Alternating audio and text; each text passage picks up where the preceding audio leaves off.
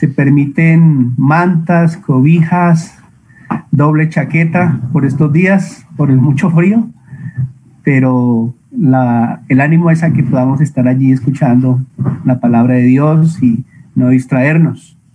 Entonces, eh, ya habiendo dicho esto, vamos a orar, vamos a dejar este tiempo en manos del Señor.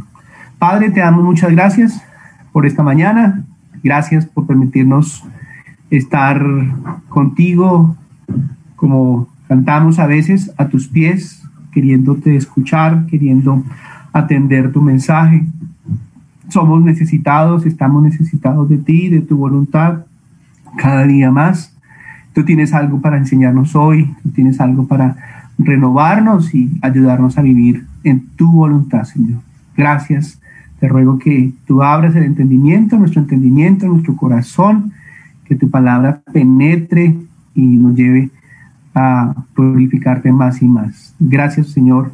Te doy por ser bueno, por ser paciente, por ser fiel y por este tiempo que nos regalas. En el nombre de Jesús, amén y amén.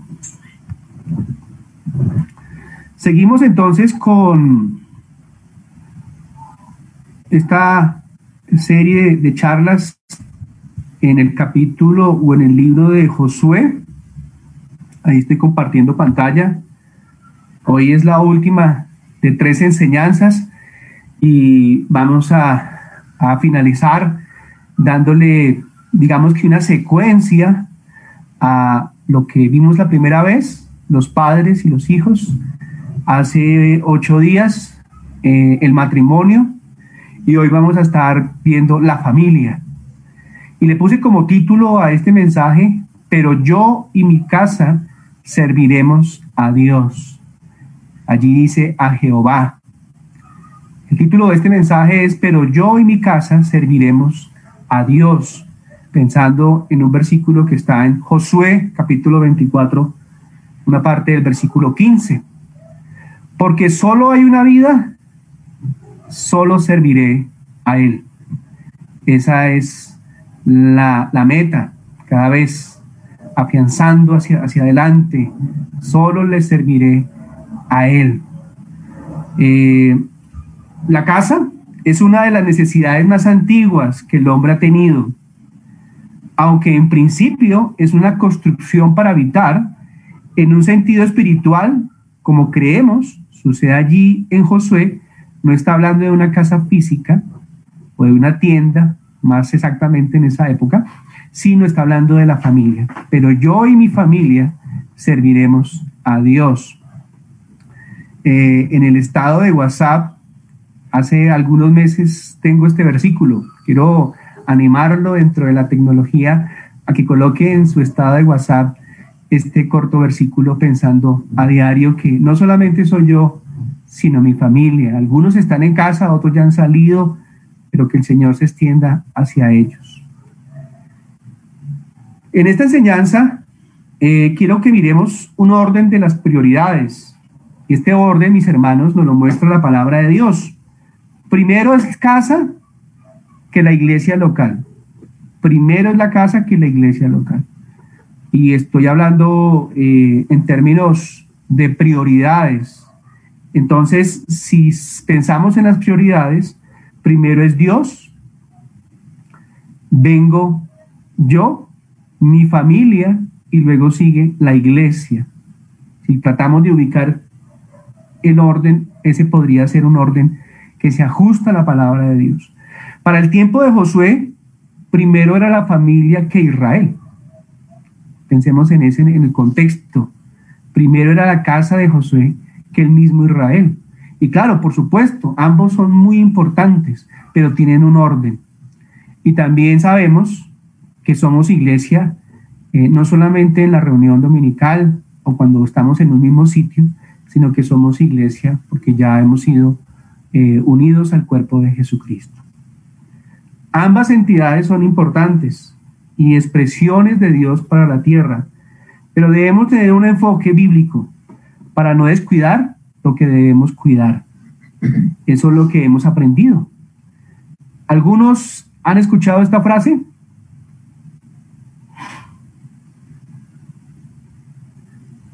Familias sanas, iglesias sanas. ¿Sí habían escuchado esta frase? Es una frase conocida y cierta. Cuando nuestra familia está sana y la suma de las familias están sanas, eh, el resultado es que la iglesia local está sana. Cuando las familias, es el contraste o el antónimo, cuando las familias están enfermas, el resultado triste es que la iglesia también está enferma. Entonces, qué importante que estemos sanos, hermanos, en el sentido no solamente físico, sino en el sentido espiritual, en, nuestra relación con Dios, en nuestra comunión con Dios. Porque si lo comparamos con, la sanidad física, eh, podemos movernos, podemos hablar, podemos pensar, pero también cuando lo, relacionamos con la enfermedad, nos debilitamos, nos agotamos y podemos hasta morir. Y Dios no quiere eso para cada uno de sus hijos y tampoco quiere eso para la familia y Dios tampoco quiere eso para la iglesia local. Entonces, es una frase muy, muy cierta y vamos a pensar en esto eh, eh, allí en Josué. Familias sanas, iglesias sanas, de lo micro a lo macro. Con esto en mente, por favor, vayamos a la continuación de los capítulos que hemos estudiado este mes. Vayamos a Josué capítulo 24, que es eh, el último capítulo de este maravilloso libro y el Señor nos hable en esta, en esta mañana con su palabra. Y en ese capítulo aparecen 33 versículos, no los vamos a ver todos. La meta es que podamos leerlos hasta el versículo 28. El contexto ya lo sabemos. Y podemos tener dos divisiones. Eh, ese es uno de los retos de los, maestros o los predicadores que, que es muy usual utilizar y es dividir el pasaje en partes porque podemos ver que Dios lo hizo así o lo muestra así para enseñarnos eh, dos o tres cosas principales. Entonces vamos a dividir el pasaje en dos. Eh, podemos tener presente que es la misma audiencia que, viene del capítulo 23, todo el pueblo. Eh, afirmamos afirmo que es un, son temas fundamentales y pues también exaltamos a Dios, porque sin duda, sin Dios la familia no, no, puede, ¿sí? no puede, la familia no, no crece, la familia no, no avanza en este mundo caído. Entonces, a Dios sea la gloria. ¿Cuáles son las divisiones? Del versículo 1 al versículo 13, ahí en su pantalla, cuando Dios es el Señor de tu vida, renuncias a todos los dioses del mundo. Y del versículo 14 al versículo 28, cuando Dios es el Señor de tu vida, rendirás tu voluntad para servir de corazón. Vamos a estar viendo cada uno de estos dos puntos o dos subtemas de mi casa, yo y mi casa serviremos a Dios. Versículo 1, dice la palabra de Dios. Por favor, abran sus Biblias y acompáñenme a la lectura. Reunió Josué a todas las tribus de Israel en Siquem y llamó a los ancianos de Israel, sus príncipes, sus jueces y sus oficiales, y se presentaron delante de Dios. Y dijo Josué a todo el pueblo, así dice Jehová, Dios de Israel, vuestros padres habitaron antiguamente al otro lado del río, esto es, Taré, padre de Abraham y de Nacor, y servían a dioses extraños. En el versículo 1 vemos a Josué, el siervo y líder de Israel. Él reunió a todas las tribus, a todos los líderes en un sitio que se llama Siquem. ¿Y qué pasó? Todos se presentaron delante de Dios, como esta mañana allí desde nuestras casas estamos presentándonos delante de Dios. Eso lo, lo, lo dice allí el versículo 1. El versículo 2, me alcanzo a imaginar que Moisés está encima de una piedra, levanta su voz y es interesante que no es Josué el que va a hablar, porque el versículo 2, por favor, mírenlo allí, dice, así dice Jehová. Él es el canal, Él es el portavoz, el mensajero de Dios. Pero así dice Jehová. Y dice Dios de Israel. Si se dan cuenta, después de eso vienen dos puntos de, dos, dos, un signo de puntuación que es dos puntos. O sea, de ahí en adelante, Dios va a dar un mensaje. Y Él está llamando al pueblo para que lo escuche, para que escuche a Josué en parte, pero para que principalmente escuche a Dios. Me llama mucho la impresión, mi impresión en el versículo 2 que dice Jehová, así dice Jehová, Dios de Israel. Y en esto quiero que nos detengamos un momento. El nombre de Dios es Jehová y aparece 6.800 veces aproximadamente. Este nombre tiene cuatro consonantes, que es conocido como el tetragramatón, tetragramatrón, que es la H, la W, la H y la Y. Entonces este nombre es allí que vemos en Éxodo 3, cuando Moisés le dice, bueno, si yo voy y me preguntan cuál es tu nombre, entonces ahí él le dice, yo soy el gran yo soy o sea Jehová, o también puede ser Yahvé. Ese es su nombre. Pero si recordamos la ley, dice, no jurarás el nombre de Dios en vano. Y entonces los judíos, los hebreos, para no decir su nombre, entonces por temor, por reverencia, entonces le colocaron unas, unas letras. Y queda sustituido por Adonai. Por ahí hemos cantado, oh Adonai, oh Adonai. Ese es el, uno de los nombres, porque hay otros, que tienen que ver con ese Jehová. Y Adonai, en hebreo, esto es como el, el español para nosotros, significa Señor en hebreo. Y en griego Qué interesante que significa Kyrios. Entonces, si, si volvemos otra vez a lo que dije al comienzo, si Dios es mi Señor, entonces yo y mi casa, como dice el versículo 15, serviremos a Dios. Si vemos esa, esa relación, el versículo 2, Josué se levanta habla y dice, Dios ha dicho, Jehová, el Dios de Israel. Entonces allí está hablando de el Señor. Adonai significa Señor, supremo, la máxima autoridad. Él es el Señor de tu vida. Él es el Señor de mi vida. Confesamos que Jesús es Salvador, pero también confesamos, y eso lo debemos hacer a diario, que Jesús es nuestro Señor. Esta confesión reverente que está tomando allí Josué es prescindible para lo demás, para lo que viene hacia adelante. Sigamos esta lectura del versículo 3 al 13.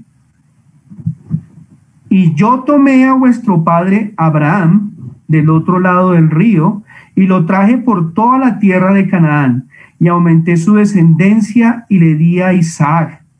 A Isaac le di a Jacob y a Esaú y a Esaú le di el monte de Seir para que lo poseyese. Pero Jacob y sus hijos descendieron a Egipto. Y yo envié a Moisés y a Aarón e, y herí a Egipto conforme a lo que hice en medio de él y después os saqué. Saqué a vuestros padres de Egipto y cuando llegaron al mar, los egipcios siguieron a vuestros padres hasta el mar rojo con carros y caballería. Y cuando ellos clamaron a Jehová, él puso oscuridad entre vosotros y los egipcios, e hizo venir sobre ellos el mar, el cual los cubrió. Y vuestros ojos vieron lo que hice en Egipto. Después estuvisteis muchos días en el desierto. Yo os introduje en la tierra de los amorreos, que habitaban al otro lado del Jordán, los cuales pelearon contra vosotros, mas yo los entregué en vuestras manos. Y poseíste su tierra y los destruí delante de vosotros. Versículo 9. Después se levantó Balac, hijo de Zippor, rey de los moabitas, y peleó contra Israel. y envió a llamar a Balaam, hijo de Beor, para que os maldijese. Mas yo no quise escuchar a Balaam, por lo cual os bendijo repetidamente y os libré de sus manos. Pasasteis el Jordán y vinisteis a Jericó, y los moradores de Jericó pelearon contra vosotros, los amorreos, fereceos, cananeos, eteos, jerjeseos, heveos y jebuseos. Y yo los entregué en vuestras manos, y envié delante de vosotros tábanos, los cuales los arrojaron de delante de vosotros. Esto es, a los dos reyes de los amorreos, no con tu espada ni con tu arco. Y os di la tierra por la cual nada trabajasteis, y las ciudades que no edificaste, en las cuales moráis, y de las viñas y olivares que no plantasteis, coméis. Qué bello relato, qué bello resumen. Podemos pensar en el Pentateuco, en los primeros cinco libros de la Biblia, Génesis, Éxodo, Levítico, Números y Deuteronomio. Esto es lo que nos muestra esta lectura. Y vemos a la descendencia de Abraham. Vemos en el versículo 2, por favor, volvamos a leer. Y dijo Josué a todo el pueblo, así dice Jehová, Dios de Israel, vuestros padres habitaron antiguamente al otro lado del río, esto es, Taré, padre de Abraham y de Acor, y servían a dioses extraños. Entonces, cuando el Dios es el Señor de tu vida, ¿qué sucede? Renunciamos a todos los dioses de este mundo. Dios llamó a Abraham de Ur de los Caldeos. Y lo que nos enseña este versículo es que allí proliferaban los ídolos, proliferaban los dioses. Aquí dice que son extraños. Y Dios llamó a Abraham para que tuviera un solo Dios. Dios hizo de un politeísta un monoteísta. ¿Sí habían escuchado esa palabra? Dios hizo de un politeísta un monoteísta, monoteísta, perdón. Es decir, un hombre con muchos dioses, de animales, de creaciones, de formas a un solo Dios. Jehová, el Señor. Qué bendición. Dios los llamó de esa sociedad, de esa cultura plagada de ídolos.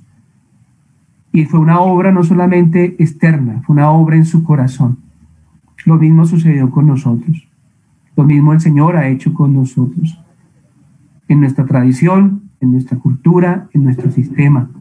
Entonces el versículo 2 nos muestra que el Padre de la fe, el Padre de la promesa, en su vida antigua tenían dioses, dioses extraños. Este relato que acabamos de leer muestra cientos de años cómo Dios se manifestó, liberó, proveyó, venció, libertó, sacó tantas manifestaciones de nuestro Dios obrando, que lo apreciamos en los cinco primeros libros del Antiguo Testamento. ¿Se sirve al único Dios o se sirve a los dioses?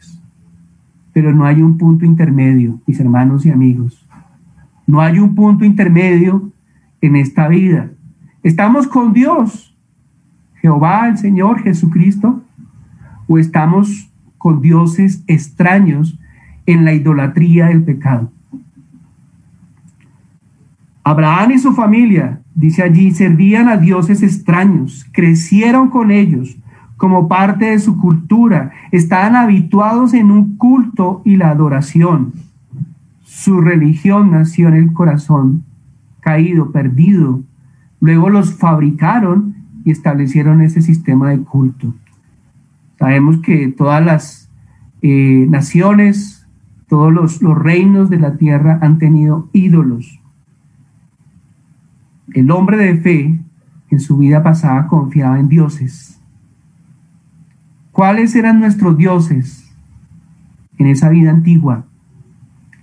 Todos tuvimos dioses, todos tuvimos ídolos. No podemos pensar que no. En mi caso, pensando en esto, Andrés, en mi vida, uno de mis ídolos siendo joven era el deporte. No que el deporte esté mal, pero amaba el deporte, especialmente el baloncesto, y todo, mi vestido, mi, mi cuarto, mi tiempo, mi energía en algún momento de mi vida se lo entregué al deporte y lo, lo hice un Dios. El alcohol también es un ídolo. Eh, dedicando tiempo a, emborracharme, a estar en estos ambientes malsanos, eh, todo lo que sucedía en mi mente, en mis acciones por el alcoholismo. Y otro ídolo también que tuve fue el ídolo del sexo. Creo que uno de los más fuertes desde que era un niño, viendo, deseando, observando y luego ya en la práctica. Estos eran ídolos que tenía en mi vida. Otro ídolo puede ser el trabajo, otro ídolo puede ser el espejo, el celular se nos puede convertir en un ídolo, la pereza, la avaricia. ¿Cuáles son tus ídolos? Yo acabo de nombrar unos. Tú también puedes pensar en algunos ídolos que tuviste en tu vida pasada.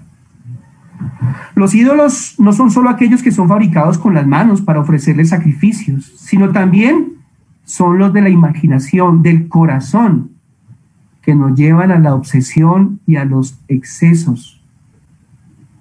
Todo me es lícito, dijo el apóstol Pablo, pero no me dejaré dominar de ninguno de ellos no haré que ellos me hagan esclavo, porque no me convienen, dice por allá en Primera de Corintios. Miremos dos pasajes. Primero, que la ley, la ley de Dios, dada en el Sinaí por la mano de Dios en piedra, dice lo siguiente. Entonces, le quiero pedir el favor, si está por ahí, eh, Luis Carlos, si me, ayuda leyendo, por favor. Éxodo 21.6.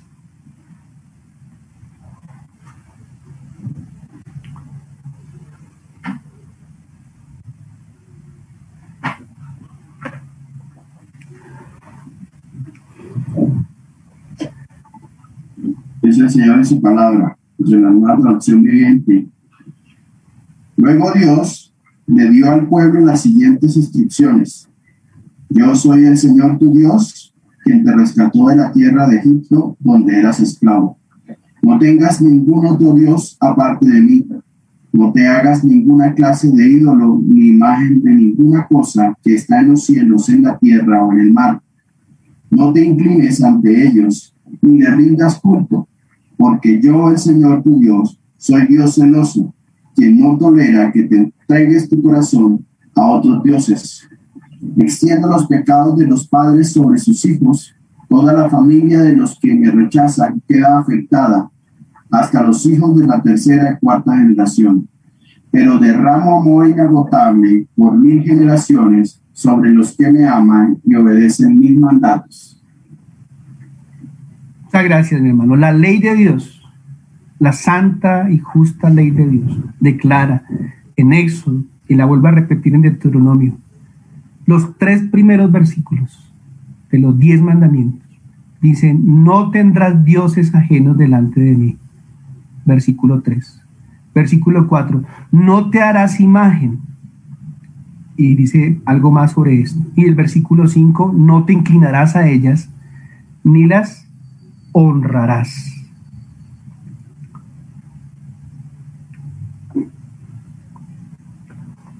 Un creyente no debe tener ídolos, porque Dios lo dice, porque no nos conviene, porque nos va a dañar, porque nos va a enfermar, porque nos puede matar físicamente. Los ídolos no, no debemos darles el lugar que solamente le pertenece a Dios. Un creyente no debe tener ídolos, pero puede llegar a tenerlos. ¿Sí entendemos la frase? No debemos, pero podemos tener ídolos. ¿Y la Biblia dice esto? Sí, la Biblia enseña esto. Quiero pedir el favor a Jorge, si por favor me lees Primera de Corintios 8, 4, 6, mi hermano. Primera de Corintios 8, 4, 6. Vayamos todos allí, por favor.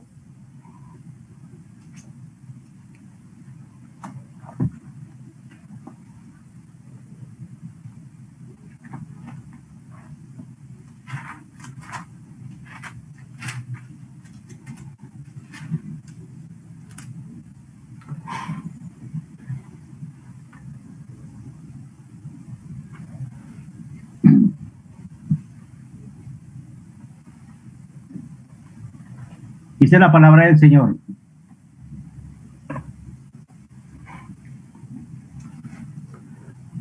Apagaste el micrófono, Jorge.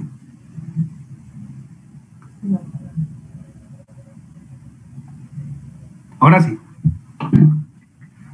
Acerca pues de las viandas que se sacrifican a los ídolos, sabemos que un ídolo nada es en el mundo y que no hay más que un Dios pues aunque hay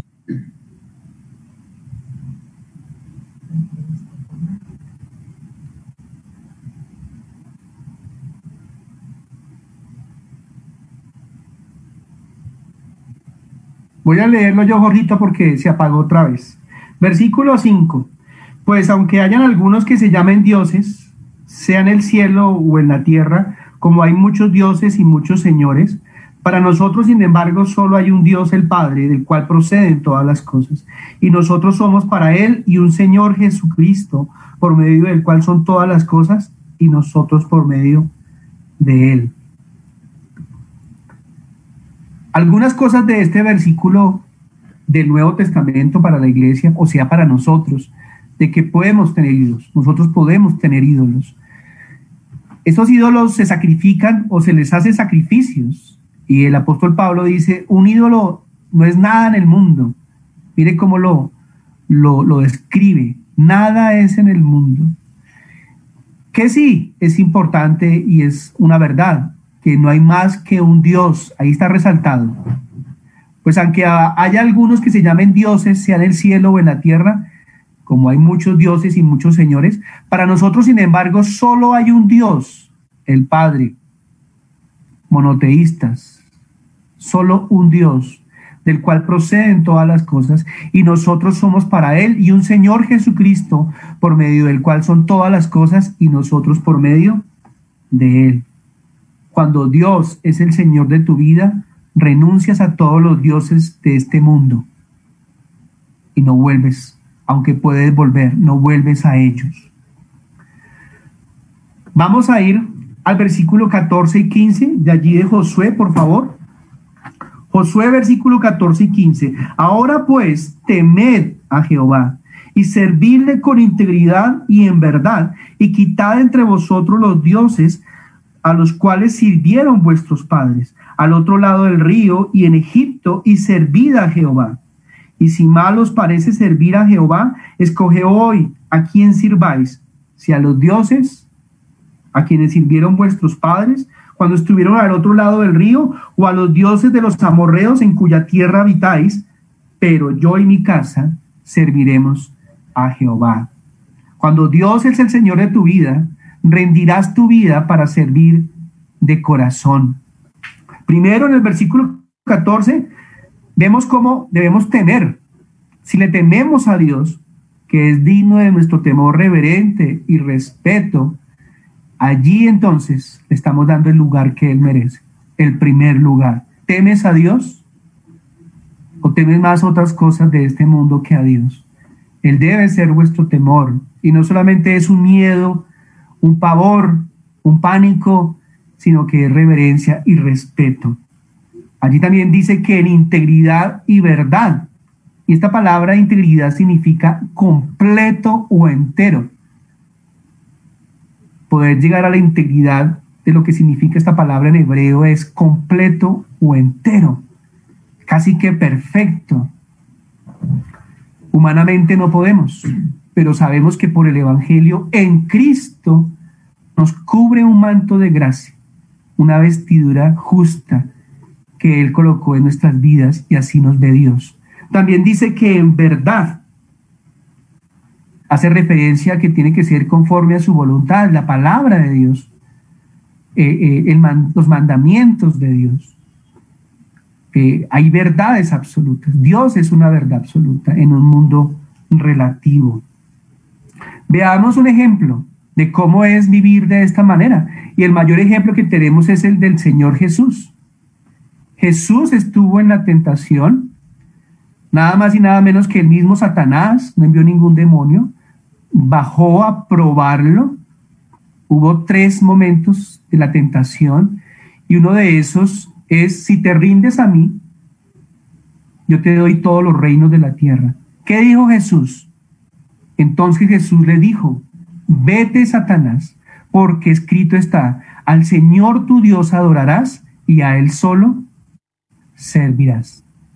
El mismo Señor Jesús, el Hijo de Dios aquí encarnado en la tierra, declara esta maravillosa verdad de que Él es solamente su Señor, el Padre, para nosotros también.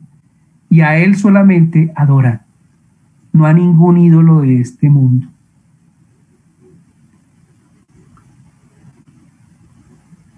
El versículo 14 de allí de Josué nos enseña una acción, quitad. ¿Sí la ven? En el versículo 14, quitad entre vosotros los dioses y se repite esta, este verbo en el versículo 23, quitad pues ahora los dioses ajenos. Eso nos toca a nosotros así como le tocaba al pueblo de Israel, a los israelitas, a los hebreos, allí en la tierra prometida. Hoy la iglesia también debe quitar los ídolos. Las familias deben quitar los ídolos. Cada uno de nosotros tiene ídolos en su pasado. Pueden estar presentes, pueden estar esclavizándonos, pueden estar dándonos vueltas en nuestra mente y en nuestro corazón, quitándonos tiempo, energía y recursos, esclavizándonos. El mandato de Dios allí es tan vigente para nosotros hoy de quitar los ídolos, de destrozarlos. Cuando destrozamos a un ídolo, nos damos cuenta que es simplemente polvo. Polvo, mis hermanos. Y esto también aparece en las cartas. El apóstol Juan en Primera de Juan, en el capítulo 5, nos dice lo siguiente. Sabemos que todo aquel que ha nacido de Dios no practica el pecado. Yo creo que uno de los ídolos para poderlos identificar es que practicamos un pecado. Si practicas o yo practico un pecado, ese es el ídolo. Pues aquel que fue engendrado por Dios le guarda. Es una promesa maravillosa. Él nos está guardando, pero a veces nosotros queremos salirnos de sus manos y ir a los ídolos. Y el maligno no le toca. Sabemos que somos de Dios y el mundo entero está bajo el maligno. Esa palabra allí en rojo maligno es Satanás. Pero sabemos que el Hijo de Dios ha venido y nos ha dado entendimiento para conocer al que es verdadero. Y está y estamos en el verdadero, en su Hijo Jesucristo. Este es el verdadero Dios y la vida eterna. Hijitos, como termina allí en la primera carta de Juan, el apóstol, hijitos guardados de los ídolos. Amén. En otra versión, queridos hijos, apártese de los ídolos. Lo que esta mañana estamos escuchando es la palabra de Dios a través de Josué y de Juan es lo mismo.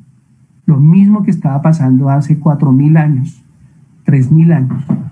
Es lo mismo que Dios nos está diciendo hoy a través de su palabra. Apártese de los ídolos. Apartémonos de los ídolos. ¿Por qué? Porque en Josué capítulo 15 dice, y si mal os parece servir a Jehová, escogeos hoy a quien sirváis, si a los dioses a quienes sirvieron vuestros padres cuando estuvieron al otro lado del río, o a los dioses de los amorreos en cuya tierra habitáis, pero yo y mi casa serviremos a Jehová. Debemos tomar una decisión,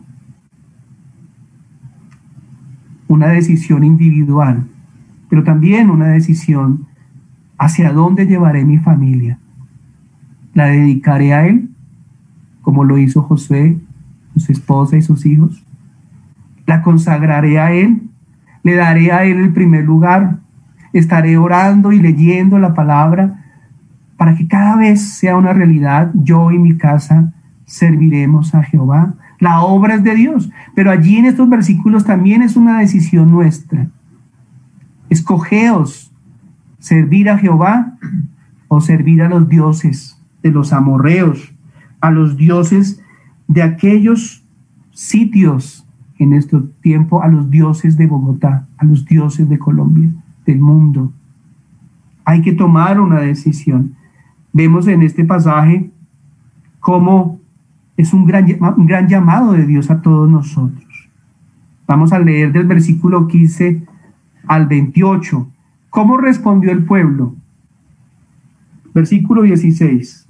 Entonces el pueblo respondió y dijo, nunca tal acontezca que dejemos a Jehová para servir a otros dioses, porque Jehová nuestro Dios es el que nos sacó a nosotros y a nuestros padres de la tierra de Egipto, de la casa de servidumbre, el que ha hecho estas grandes señales y nos ha guardado por todo el camino por donde hemos andado y en todos los pueblos por entre los cuales pasamos. Y Jehová arrojó delante de nosotros a todos los pueblos y al amorreo que habitaba en la tierra. Nosotros pues también serviremos a Jehová, porque Él es nuestro Dios. Entonces Josué dijo al pueblo, no podréis servir a Jehová, porque Él es Dios santo y Dios celoso. No subirá vuestras rebeliones y vuestros pecados. Si dejares a Jehová y sirvieres a dioses ajenos, Él se volverá y os hará mal y os consumirá después que os ha hecho bien. El pueblo entonces dijo a Josué, no, sino que a Jehová serviremos. Y Josué respondió al pueblo, vosotros sois testigos contra vosotros mismos de que habéis elegido a Jehová para servirle. Y ellos respondieron, testigos somos. Quitad pues ahora los dioses ajenos que están entre vosotros inclinad vuestro corazón a Jehová, Dios de Israel y el pueblo respondió a Josué, a Jehová nuestro Dios serviremos, y su voz y a su voz obedeceremos. Entonces Josué hizo pacto con el pueblo el mismo día y les dio estatutos y leyes en Siquén. Y escribió Josué estas palabras en el libro de la ley de Dios. Y tomando una gran piedra, la levantó allí debajo de la encina que está junto al santuario de Jehová. Y dijo Josué a todo el pueblo, y aquí esta piedra nos servirá de testigo porque ella ha oído todas las palabras que Jehová nos ha hablado. Será pues testigo contra vosotros, para que no mintáis contra vuestro Dios. Y envió Josué al pueblo cada uno a su posesión. Cuatro veces aparece lo que el pueblo responde, a Jehová serviremos.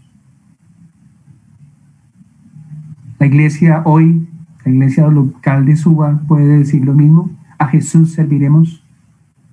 Ese es el énfasis que vemos allí en esta lectura. Vemos determinación, vemos un corazón inclinado, como dice el versículo 23, no un corazón dividido, un corazón entregado a Dios, porque le pertenece a Él, nuestras vidas le pertenecen a Él. Es un llamado que Dios está haciendo esta mañana para que miremos nuestra vida. Si hay dioses extraños, si hay dioses ajenos, los quitemos, ¿Cómo se quitan? A través del arrepentimiento. ¿Cómo se quitan también? A través de la conversión. Porque ellos mismos cuentan de nosotros la manera en que nos recibisteis y cómo os convertisteis de los ídolos a Dios, para servir al Dios vivo y verdadero, y esperar de los cielos a su Hijo, al cual resucitó de los muertos, a Jesús, que nos libra de la ira venidera. Primera de Tesalonicenses 9 y 10. En aquel momento ya eran los dioses griegos, Zeus, Afrodita y otros dioses y creyentes, hermanos, o personas que se arrepintieron de su pecado, llegaron a entregar su vida en exclusivo y único servicio a Dios, solamente a Dios. Y en este punto es cuando Dios es el Señor de tu vida, rendirás tu corazón, rendirás tu vida, tu voluntad para servir, para servir de corazón. Dios espera arrepentimiento de corazón. Dios espera un cambio que se llama conversión. No hay ninguna familia o iglesia especial o perfecta. Solo somos pecadores redimidos por Cristo, por su divina gracia. Que el Espíritu Santo nos guíe y nos lleve y nos lleve a una entrega total a Dios como Señor y Salvador. Termino que, eh, diciendo lo siguiente, quizá la situación que estás viviendo, difícil, apremiante, dolorosa, no sea solamente una prueba, sino que sea la disciplina de Dios. Dios pasó a su pueblo por varias disciplinas, especialmente por los ídolos. El desierto fue parte de la disciplina, del castigo de Dios a sus, a sus hijos. Y quitó en parte los ídolos.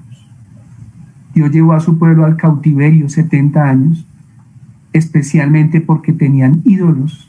Y hacia el final del cautiverio vemos que aprendieron, pero ellos quitaron los ídolos y volvieron a levantar los muros, volvieron a establecer el culto, el templo. La iglesia hoy en día también tiene ídolos. Primera de Corintios 8 y Primera de Juan 5. ¿Qué vamos a hacer con esos ídolos? ¿Vamos a estar con Dios y coqueteando los ídolos? A estos vecinos invisibles, pero que pueden llegar y tomarnos y apretarnos y afectarnos. Realmente estamos en una lucha espiritual. Esta lucha no es contra carne y sangre, sino contra huestes espirituales en maldad. Por eso el apóstol Pablo dice que debemos tener bien puesta la armadura, velando y orando en el espíritu, para que podamos permanecer firmes. Efesios capítulo 6. Satanás está como león rugiente buscando a quien devorar. Y él se puede también disfrazar de ídolos o de algún ídolo. Démosle a Dios el lugar que Él merece. Él nos ha llamado del politeísmo al monoteísmo. A Él sea la gloria por siempre, mis hermanos. Si hay algún ídolo que de pronto Dios o el Espíritu Santo te llevó a pensar, oiga, yo tengo este ídolo o el otro, pidámosle a Dios que nos perdone y que nos aparte de este pecado. Que sea este el momento de reconfirmar de confesar que solamente a Dios serviremos y solamente a Dios adoraremos, como dijo el Señor Jesús en la tentación. Padre, te damos gracias por tu palabra. Gracias, Señor, por lo que nos dejaste allí escrito en Josué, cómo sacaste a Abraham de Ur de los Caldeos, porque habían dioses extraños, dioses ajenos, que habían llevado a Abraham, Sara, Abraham, Sarai, a inclinarse delante de ellos. Durante años estuvieron así, pero tú los llamaste y les mostraste que solamente hay un Dios, Dios el Padre, y solamente hay un Señor, el Señor Jesucristo. Pero nosotros, Señor, en esta mañana podemos también tener dioses. Y tú dices en tu palabra, quítelos, arrójalos, destruyalos, Señor. No queremos, Señor, tener un corazón dividido. Y si lo hay, esta mañana te pedimos perdón y rogamos que nos apartes de toda maldad, Señor. Que podamos dedicar a ti el tiempo, la energía, los recursos, empezando desde la casa, pero también luego la iglesia local. Te damos gracias por tu palabra, Señor. Y si estamos pasando por desierto, Señor, estamos pasando por tu disciplina, Señor. Muéstranos que saldremos de ellos y destruimos los ídolos de este mundo. En el nombre de Jesús. Amén y amén. Muchas gracias, mi Señor. Que el Señor les bendiga.